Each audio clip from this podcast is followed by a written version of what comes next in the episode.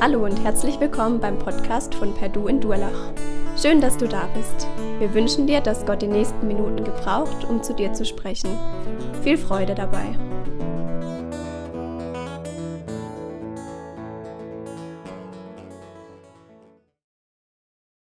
Ja, richtig cool, was Gott tut.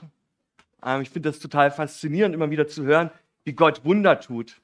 Und ich liebe das eh so, in Gemeinschaft zu sein, zu hören, was andere mit Gott erleben. Weiß nicht, ob du auch so ein Gemeinschaftstyp bist. Also ich mag das voll, ähm, mit anderen Leuten unterwegs zu sein. Meistens mag ich es voll. Es gibt auch ein paar Ausnahmen, muss ich ganz ehrlich sagen. Ähm, so Leute, wo man genau weiß, was kommt. Also Leute, die irgendwie mit einem Thema anfangen, was mich nervt oder was ich nicht verstehe. Ich muss da an einen Schüler denken aus dem Schülercafé. Ähm, wenn er kommt, ganz netter äh, Typ. Aber wenn er kommt und sein Handy in der Hand hat, dann versuche ich eigentlich das Weite zu suchen, weil ich weiß, er zeigt mir dann irgendein Spiel, das ich erstens nicht verstehe und zweitens mich auch gar nicht so interessiert. Und ich weiß schon manchmal, wenn er kommt mit dem Handy, ähm, irgendwie muss ich mich jetzt gerade verkrümeln oder ein Gespräch anfangen, dass ich ihn abwimmeln kann. Weiß ich, ob ihr auch solche Situationen kennt, wo ihr genau wisst, was kommt. Und manchmal ist es ja auch so, dass wir die Leute vielleicht gar nicht kennen und trotzdem wissen, was kommt. Also so Vorurteile oder Klischees, die ja mehr oder weniger irgendwo in unseren Kopf rumspuken und mehr oder weniger gut sind. Also es gibt ja auch gute Vorteile, zum Beispiel die Partner gegen die Schwaben haben, die sollen ja fast alle stimmen. Aber es gibt ja vielleicht auch so manche Vorurteile, die schwierig sind. Und ich glaube, wenn wir jetzt gleich in die Apostelgeschichte reingucken, wie Gottes Mission um, äh, um sich greift, dann ist es eigentlich ein Text, der auch so voller Vorurteile ist. Also zumindest äh, habe ich mir das so gedacht, als ich den Text gelesen habe. So ein Schubladendenken. Der Saulus, um den es heute geht, das war auch ein Typ, wo jeder genau wusste, was kommt. Wir haben, also wer die Predigten schon verfolgt hat die letzten Male, der hat den Namen schon mal gehört in Apostelgeschichte äh, 7 oder 8, wo Stephanus gesteinigt worden ist und ähm, Saulus sozusagen dabei war, seine Einwilligung gegeben hat. Da wird er das erste Mal erwähnt und heute geht es ganz ausführlich um ihn und auch in der restlichen Apostelgeschichte. Und wenn man Saulus gehört hat oder gesehen hat, dann wusste man genau, was kommt, weil er war ein totaler Eiferer, ein totaler Verfechter fürs Judentum. Wer war dieser Paulus? Ich möchte die ersten zwei Verse aus dem Kapitel 9 vorlesen, Apostelgeschichte 9, weil da wird er so ein Stück weit kurz vorgestellt und charakterisiert. Und zwar äh, steht da, Saulus führte weiterhin einen wütenden Kampf gegen die Jünger des Herrn. Er drohte ihnen mit dem Tod und war entschlossen, die Gemeinde auszurotten. Auch in Damaskus wollte er die Anhänger der neuen, Lehre aufspüren, um sie alle, Männer wie Frauen, in Ketten nach Jerusalem zu bringen. Zu diesem Zweck wandte er sich an den Hohenpriester und bat ihn um einen Brief mit, dem, mit einer entsprechenden Vollmächtigung, die er in den Synagogen in Damaskus vorlegen wollte. Okay, hier wird Saulus ein Stück weit mehr vorgestellt als das letzte Mal. Das letzte Mal war klar, er ist bei der Steinigung dabei, gibt seine Einwilligung und er ist so wütend gegen diese neue Lehre, gegen diese Sekte, wie er das gesehen hat, dass er gesagt hat, die müssen wir komplett ausrotten. Da kann kein einziger darf überleben. Wir müssen die völlig vernichten. Und so also ich stelle ihn mir so vor, dass er jung, dynamisch war. Er ist zu, äh, losgezogen nach Damaskus. Damaskus liegt ungefähr 250 Kilometer von Jerusalem entfernt. Also das war auch nicht so einfach an einem Tag zu erledigen, sondern er war dabei, wirklich auch ähm, was in Bewegung zu setzen, dynamisch. Und er war leidenschaftlich. In anderen Übersetzungen steht, er, er schnaubte Mord und äh, Tod gegen die Christen. Also er steht so, dass er voller Leidenschaft war. Und so stelle ich ihn mir vor, wenn man ihn gesehen hat, dass er ein Thema hatte, das Judentum. Er hat studiert an der Elite-Uni in Jerusalem, war einer der best ausgebildeten. Man wusste, aus dem kann mal was richtig Großes werden im Judentum. Und so war er voller Leidenschaft, alles einzusetzen. Und alles heißt für ihn wirklich auch alles. Und deswegen ist er losgezogen nach Damaskus. Wir haben es letzte Mal gehört, dass die Gemeinde sich in Samaria ausgebreitet hat. Und das war ja auch bei Lukas so ein Stück weit ähm, Programm. Lukas 1 lesen wir das, wo, wo Jesus schon sagt, ihr werdet meine Zeugen sein in Jerusalem, das war am Anfang der Apostelgeschichte, Judäa haben wir später gelesen, Samaria und bis ans Ende der Welt. Und ich habe mich gefragt, warum geht Saulus hier ans Ende der Welt schon, um die Christen auszurotten und nicht nach Samaria? Aber wahrscheinlich hat der Einfluss vom Hohenpriester in Samaria gar nicht so weit gereicht, dass er da was machen konnte.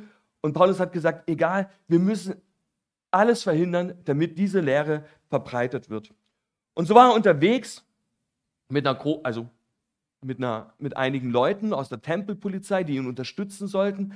Ähm, der hohe Priester konnte zwar kein Fest nehmen in Damaskus, aber er konnte eine Empfehlung nach Damaskus geben und so konnten die Leute zurück nach Jerusalem gebracht werden und dort auf ihre Hinrichtung warten. Und für Paulus war klar, das muss beseitigt werden. Voller Leidenschaft, voller ähm, fester Überzeugung, dass das, was er tut, richtig ist. Und er war damit voll in seiner Prägung von dem, was er als Kind schon gelernt hat, von dem, was er studiert hat. Es war ganz klar, das muss ähm, vorbei sein. Und er kannte ja das Alte Testament, er hat studiert, vielleicht konnte er es sogar auswendig.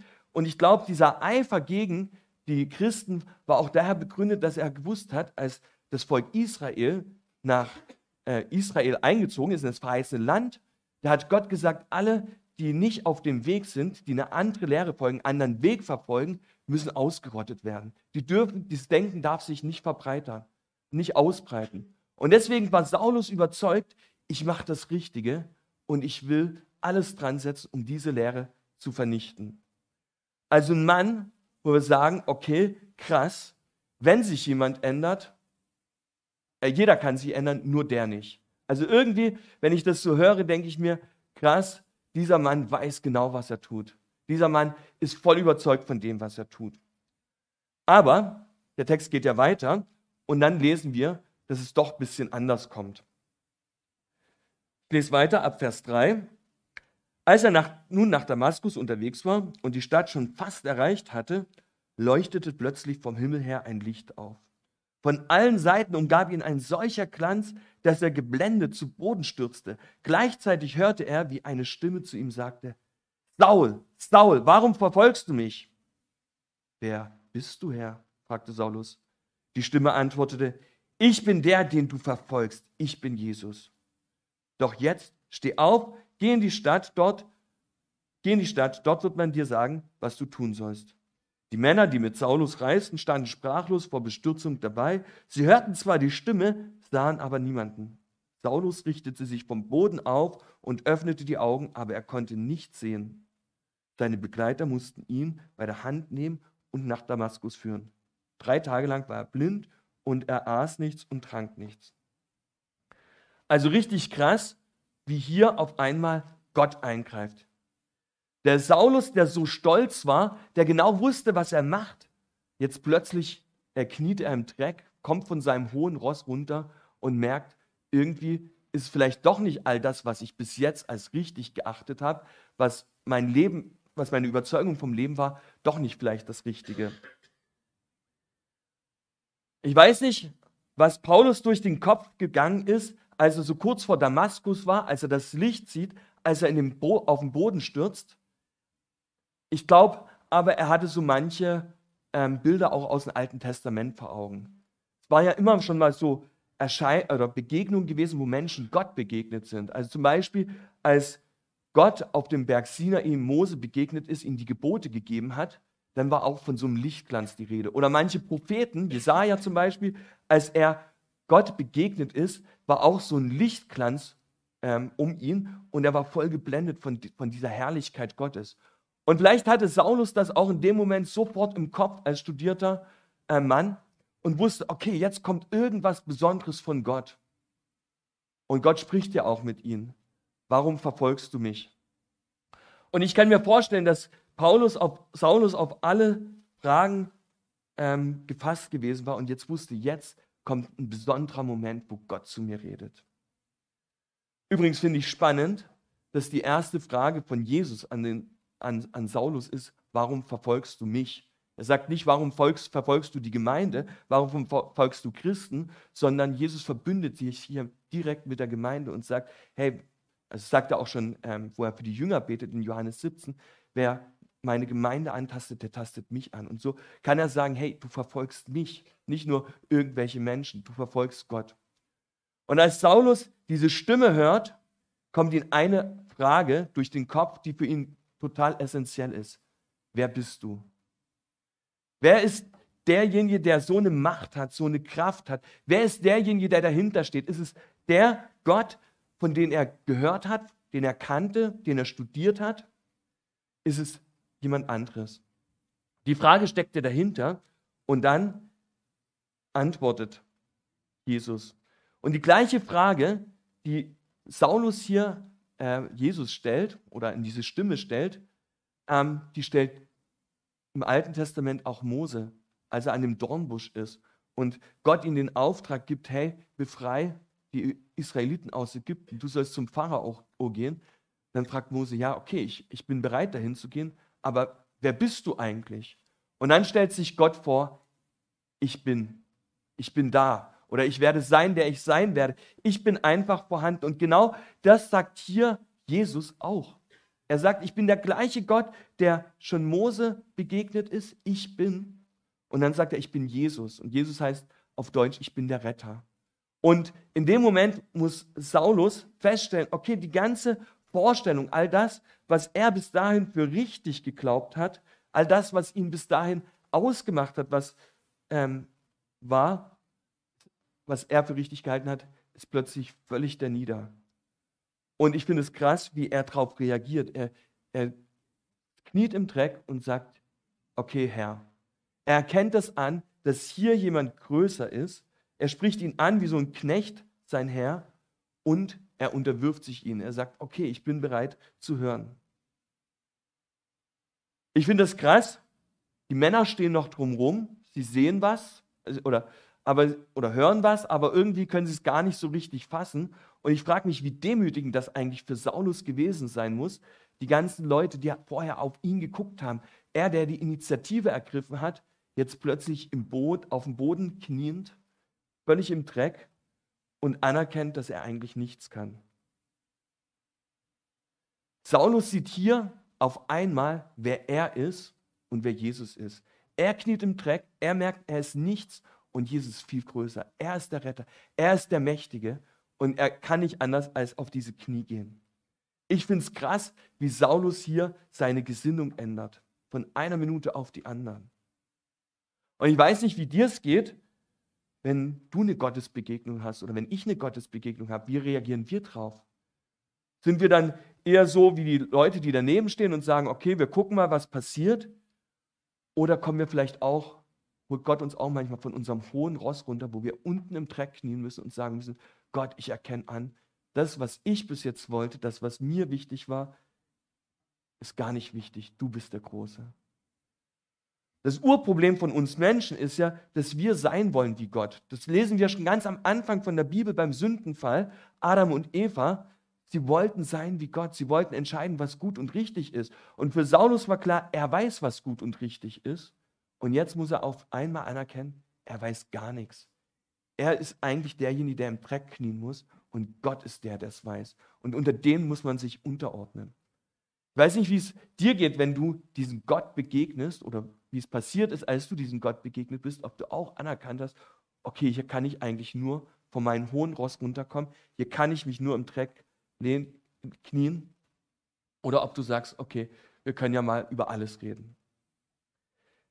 Ich finde es krass bei Saulus diese komplette Gesinnungsänderung, weil auf einmal ist nicht mehr Saulus, der hier die Initiative ergreift, der sagt, wo es lang geht, sondern Gott lässt ihn hier gar keine Wahl. Er sagt, warum verfolgst du mich? Und dann gibt er direkt Anweisung, Saul, jetzt geh nach Damaskus, mach das, was ich dir sage. Und der Saul, der bis dahin immer selber gesagt hat, wo es lang geht, der andere befohlen hat, ordnet sich hier völlig unter. Er geht diesen Herrschaftswechsel ein und sagt, okay Gott, ab jetzt hast du das Sagen in meinem Leben. Ab jetzt darfst du in alle Bereiche meines Lebens hineinsprechen. Und er ist gehorsam und geht. Und ich finde das krass, wie hier zu dieser, ähm, ja, wie soll man sagen, wie hier in allen Bereichen seines Lebens der Herrschaftswechsel vollzogen wird. Und ich kann mir vorstellen, auch diese, diese Zeit, wo er blind war, diese drei Tage, dass das für ihn voll das Erlebnis war. Also ich finde das interessant. Gott macht hier so ein bisschen Erlebnispädagogik mit Saulus und sagt, okay, ich schlage dich jetzt mal mit Blindheit. Ich zeige dir, dass du eigentlich überhaupt nicht weißt, wo es lang geht und du auf Führung angewiesen wirst. Und vielleicht waren diese drei Tage, wo Saulus gar nichts machen konnte, wegweisend für das, was später kommt. Weil wenn wir weiterlesen in der Apostelgeschichte, geht es ganz viel um das, was Saulus gemacht hat, also später Paulus. Oder die Briefe im Neuen Testament, da ist da, wo Paulus schreibt, weil er gelernt hat, auf Gott zu vertrauen. Blind zu sein von seinen eigenen Wünschen und Vorstellungen und ganz zu lernen, auf Gott zu vertrauen. Und manchmal ist es gut, wenn wir so blind sind und lernen müssen, dass einer da ist, der uns führt, so wie das der Saulus hier erleben musste. Und ich kann mir vorstellen, für Saulus war das mega die Herausforderung von seinen Männern, die er geführt hat, jetzt selber geführt zu werden. Mega die Herausforderung, aber er war bereit, in allen Lebensbereichen radikal den Herrschaftswechsel zu vollziehen. Radikal zu sagen, Jesus, ich gebe dir alles hin. Ich fange nicht mehr an zu diskutieren, sondern du darfst bestimmen. Und gerade wenn wir das lesen, was er alles erlebt hat, was er gemacht hat, dann sehen wir ganz deutlich, er hat Gott alles hingegeben. Und ich weiß nicht, wenn wir Jesus begegnen, ob er dir schon begegnet ist, wie sieht es dann aus? Haben wir Jesus alles hingegeben? Haben wir auch so einen radikalen Wechsel, Herrschaftswechsel vollzogen? Oder haben wir gesagt, okay Gott, also manche Bereiche, da will ich lieber selber bestimmen. Der Saulus ist für mich voll das Vorbild, so radikal von jetzt auf gleich wirklich zu sagen, hey Jesus, dir gehört alles. Ich bin derjenige, der im Dreck kniet und du bist der Große, du bist Erhabene und du darfst mein Leben bestimmen. Manches musste Paul, Saulus auf die harte Tour lernen in diesen drei Tagen. Und mich ermutigt die Geschichte ein ganzes Stück, ähm, weil eigentlich gibt es nämlich noch eine zweite Bekehrung in der Geschichte. Wir haben jetzt von Saulus gehört, diese radikale Veränderung, aber ich glaube, nicht nur Saulus hatte so seine Vorstellung, wie alles laufen musste, sondern auch die Leute um Saulus herum. Als er nach Damaskus kommt, lesen wir, dass die Jünger Angst hatten vor ihm. Als er später in Jerusalem ist, will keiner was mit ihm zu tun haben, weil die Leute Angst hatten. Und während Saulus in Damaskus ist, wirkt Gott weiter. Und das ist die zweite Bekehrung, die Bekehrung von Hananias. So habe ich es mal genannt. Ich lese ab Vers 10. In Damaskus lebte ein Jünger Jesu namens Hananias. Zu ihm sagte der Herr in einer Vision, Hananias. Ja, Herr, erwiderte Hananias, geh in die gerade Straße, befahl ihm der Herr, und frag im Haus des Judas nach einem Saulus aus Tarsus. Du musst Folgendes wissen. Saulus betet. Und in einer Vision hat er gesehen, wie ein Mann namens Hananias in sein Zimmer tritt und ihm die Hände auflegt, damit er wieder sehen, sehen kann. Herr, entgegnete Hananias, von den verschiedensten Seiten habe ich erfahren, wie viele schreckliche Dinge dieser Mann in Jerusalem denen getan hat, die zu deiner Gemeinde gehören. Außerdem ist er von den führenden Priestern dazu ermächtigt, hier in Damaskus alle zu verhaften, die sich zu deinem Namen bekennen. Aber der Herr sagte, geh trotzdem zu ihm.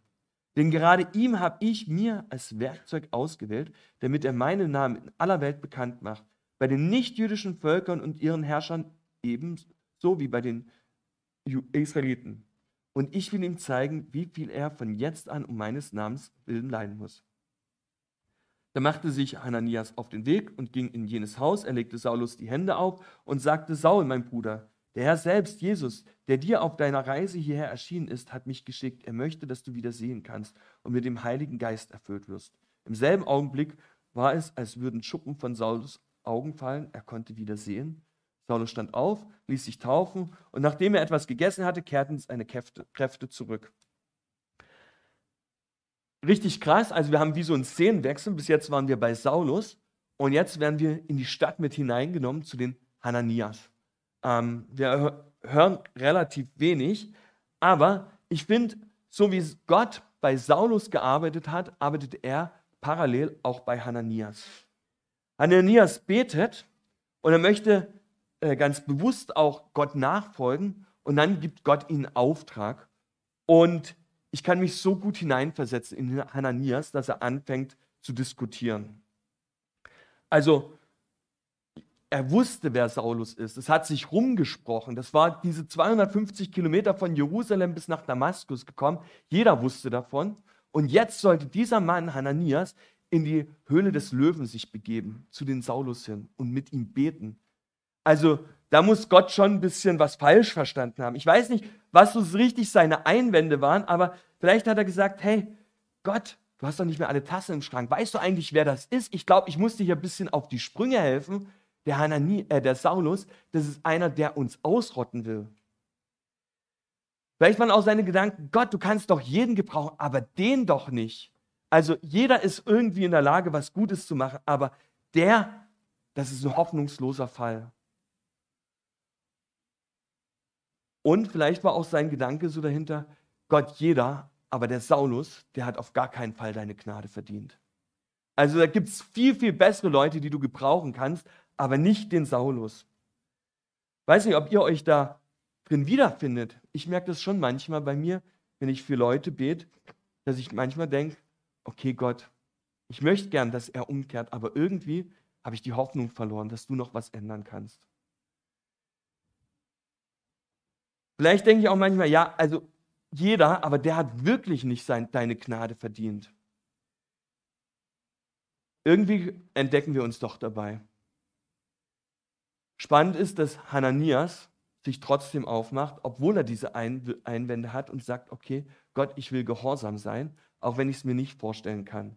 Und mir macht das Mut, ähm, zu sehen, dass Gott wirken kann, auch dort, wo ich nicht mehr kann. Und dass es sich lohnt, weiter zu beten für Menschen, wo wir vielleicht die Hoffnung aufgegeben haben. Und es ist gut, wenn ihr für eure Kinder, für Enkelkinder, für eure Eltern, Freunde betet, weil bei Gott gibt es keine hoffnungslosen Fälle. Auch wenn das hier der Hananias vielleicht gedacht hat, jeder, nur der nicht. Und es ist gut, wenn wir für beten.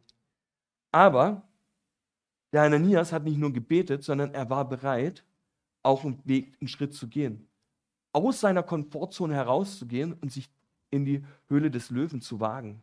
Zu sagen, okay, ich bin bereit, jetzt hier zu gehen, auch wenn ich es gar nicht verstehe, auch wenn ich eigentlich denke, ich müsste Angst haben, auch wenn ich denke, ich kann es nicht reißen.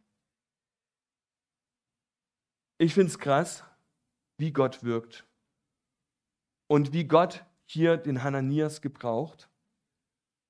Und es macht mir Mut, für andere Leute zu beten, dran zu bleiben und zu sagen, hey, ich glaube, dass Gott was verändern kann.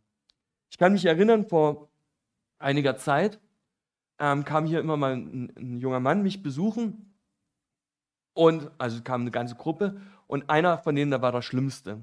Ähm, der hat hier geklaut, der beleidigt, also es war Katastrophe. Ich war immer froh, wenn sie wieder gegangen sind. Und ich habe gedacht, okay, jeder kann sich verändern, außer dieser. Also eigentlich lohnt es sich gar nicht dafür zu beten.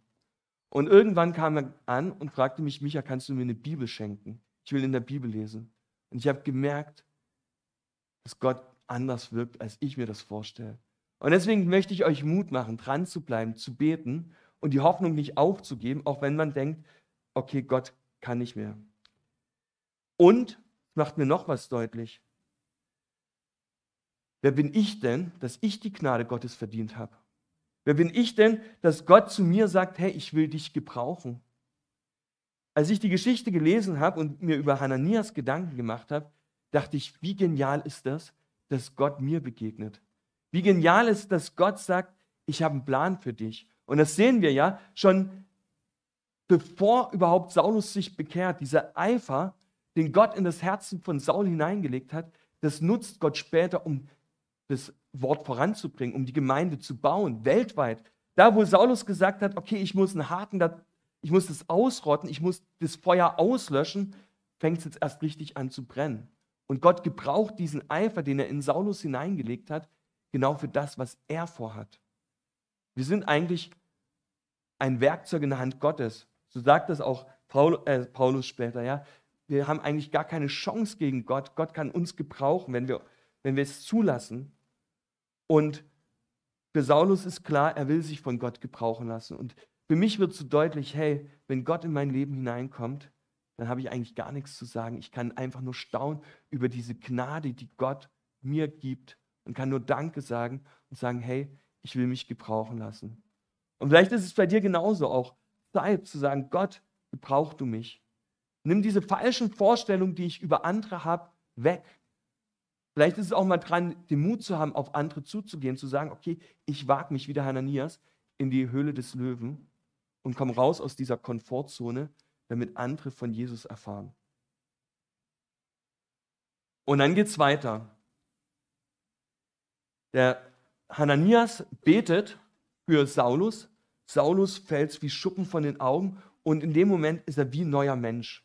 Und das sagt er ja auch später, wenn wir im Korintherbrief lesen, ja, ist jemand in Christus, so ist er eine neue Kreatur. Und hier bei Saulus können wir das völlig krass erleben, wie was Neues ist wie der Heilige Geist wirkt, wie es nicht irgendwie die Kraft von Saulus ist, die was verändert, sondern wie Gott in Saulus was ändert. Und wenn wir die Geschichte weiterlesen, dann sehen wir, wie 100% anders Saulus auf einmal drauf war. Saulus war erst einige Tage bei den Jüngern in Damaskus, Vers 19. Da begann er auch schon in den Synagogen der Stadt zu verkündigen, dass Jesus der Sohn Gottes ist. Alle, die Saulus hörten, waren außer sich vor Verwunderung. Ist das nicht der, der in Jerusalem mit unerbitterlicher Härte gegen jeden vorging, der sich zu diesem Jesus bekannte? sagten sie. Und ist er nicht in der Absicht hierher gekommen, die Anhänger dieses Mann, äh, in der Absicht hergekommen, die Anhänger dieses Mannes auch hier zu verhaften und sie den führenden Priestern in Jerusalem auszuliefern?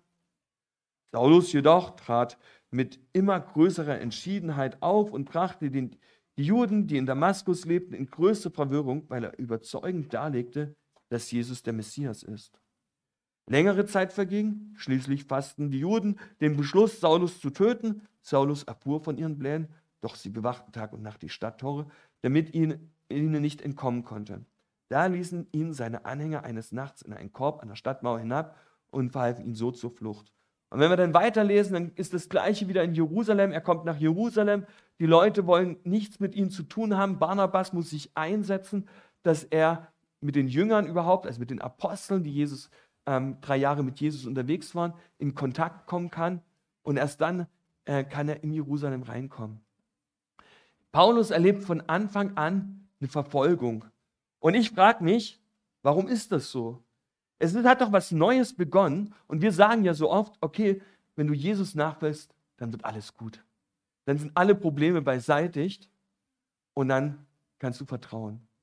Aber wenn wir hier den Text lesen, das, was Hananias hört, er, Gott will ihn als Werkzeug gebrauchen und er muss Verfolgung erleben. Und das, was wir auch direkt nach seiner Bekehrung erleben, in den ersten drei Jahren wahrscheinlich, ähm, dann ist dort Leid, Not, Verfolgung mit dabei. Ich glaube, für Saulus war das eine wichtige Lektion, die er immer wieder lernen musste. Er schreibt später auch drüber, wenn er von dem Stachel im Fleisch schreibt. Und er merkt in dieser ganzen Situation, in diesen ganzen Herausforderungen, wie abhängig er von Gott ist.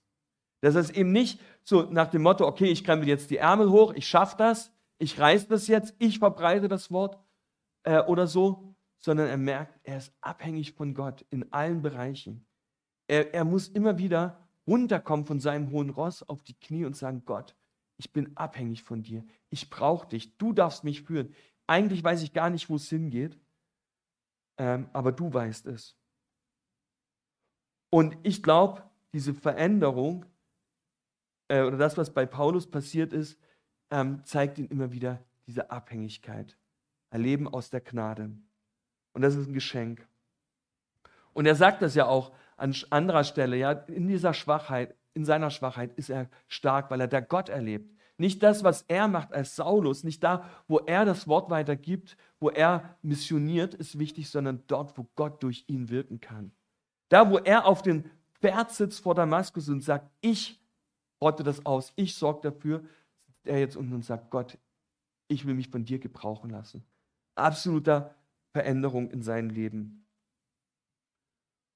Und all das will er machen, damit Gott groß wird, zur Ehre Gottes. Das ist seine Mission, die er sieht. Ich möchte mich gebrauchen lassen, wie ein Töpfer den Ton gebraucht. Ja, macht, was er will. So möchte er von Gott sich gebrauchen lassen, sagen, Gott, hier bin ich, du darfst mich gestalten, du darfst mit mir machen, was du willst. Ich finde das krass, diese Entscheidung oder diesen, dieses ähm, Umdenken bei Saulus. Und ich finde es krass, ja, wo wir denken manchmal, okay, wir haben genau unsere Vorstellung, wir wissen genau, wie der andere denkt, was der andere sagt, wir wissen es genau, was Gott will. Und dann müssen wir manchmal feststellen, okay, ich muss runterkommen von meinem hohen Ross. Ich finde die Geschichte, die hier erzählt wird, wie Saulus zum Paulus wird, ja, das sagt man ja sprichwörtlich, diese krasse Veränderung, ist nicht nur eine schöne Geschichte, sondern ich merke, dass das was mit unserem Leben zu tun hat. Wie viele Vorurteile wir über andere haben und Gott sie doch umkehren muss, will. Wie ich von meinem hohen Ross runterkommen muss und auf die Knie fallen muss in den Dreck und sagen muss, hey Gott, ich danke dir, weil du gnädig bist. Ich bin es nicht wert, aber du willst mich gebrauchen. Danke dafür. Ich bin eigentlich niemand, aber du bist dieser große Gott. Und vielleicht ist es das erste Mal, dass du davon hörst, sagst, okay, vielleicht, ähm, ich habe noch nie gehört, dass Gott über mein Leben bestimmen will, dann lad ihn ein. Sag, hey Gott, ich möchte mich klein machen. Du darfst alle Bereiche meines Lebens bestimmen. Es ist einfach nur ein Gebet, das du sprechen kannst. Ich finde es krass, wie Saulus hier alle Bereiche seines Lebens Gott übergibt und sagt, ich bin blind. Oder es erlebt auch, wie er blind ist und Gott ihn führen muss, Stück für Stück, wo er nicht weiß, wie es weiterkommt. Und wie ich vielleicht auch manchmal Vorurteile überwinden muss, am anderen was zu sagen, wo ich denke, das hat doch gar keinen Sinn. Und es macht mir Mut, auch dran zu bleiben, zu beten, zu sagen, bei Gott gibt es keine hoffnungslosen Fälle. Und ich wünsche uns das, dass wir dranbleiben, dass wir beten für andere, dass wir den Mut haben, auf andere zuzugehen und uns auch so in die Höhle des Löwen zu wagen und zu sagen, okay, ich gehe hier aus meiner Komfortzone raus und möchte den anderen von Jesus erzählen, weil er mich beauftragt hat, weil ich ein Gefäß bin in der Hand von Jesus. Vielleicht ist heute so ein Tag, wo du oder wo wir lernen dürfen, so Vorurteile gegenüber anderen, gegenüber uns selbst, gegenüber Gott aufzuheben. Ich möchte beten. Jesus, ich danke dir für diese krasse Geschichte, die wir lesen dürfen. Danke, dass du die Macht hast, viel mehr als wir uns das vorstellen können. Ja, dass du Saulus zum Paulus machst, dass bei dir es keine hoffnungslosen Fälle gibt, sondern dass wir erkennen dürfen, du kannst verändern, wo wir die Hoffnung aufgegeben haben. Du willst hineinwirken, wo wir die Hoffnung aufgegeben haben. Und ich bete, dass wir da viel mutiger werden, auch zu glauben, zu beten. Bete, dass wir auch äh, mutiger werden, aus unserer Komfortzone herauszugehen und uns gebrauchen zu lassen von dir. Und ich danke dir, dass wir lernen dürfen, aus deiner Gnade zu leben. Dass es nicht irgendwie was ist, was wir verdient haben, sondern einfach ein Geschenk, das du uns gibst. Danke dafür. Danke, dass wir mit dir Gemeinschaft haben dürfen und dass du der Herr über allem bist. Amen.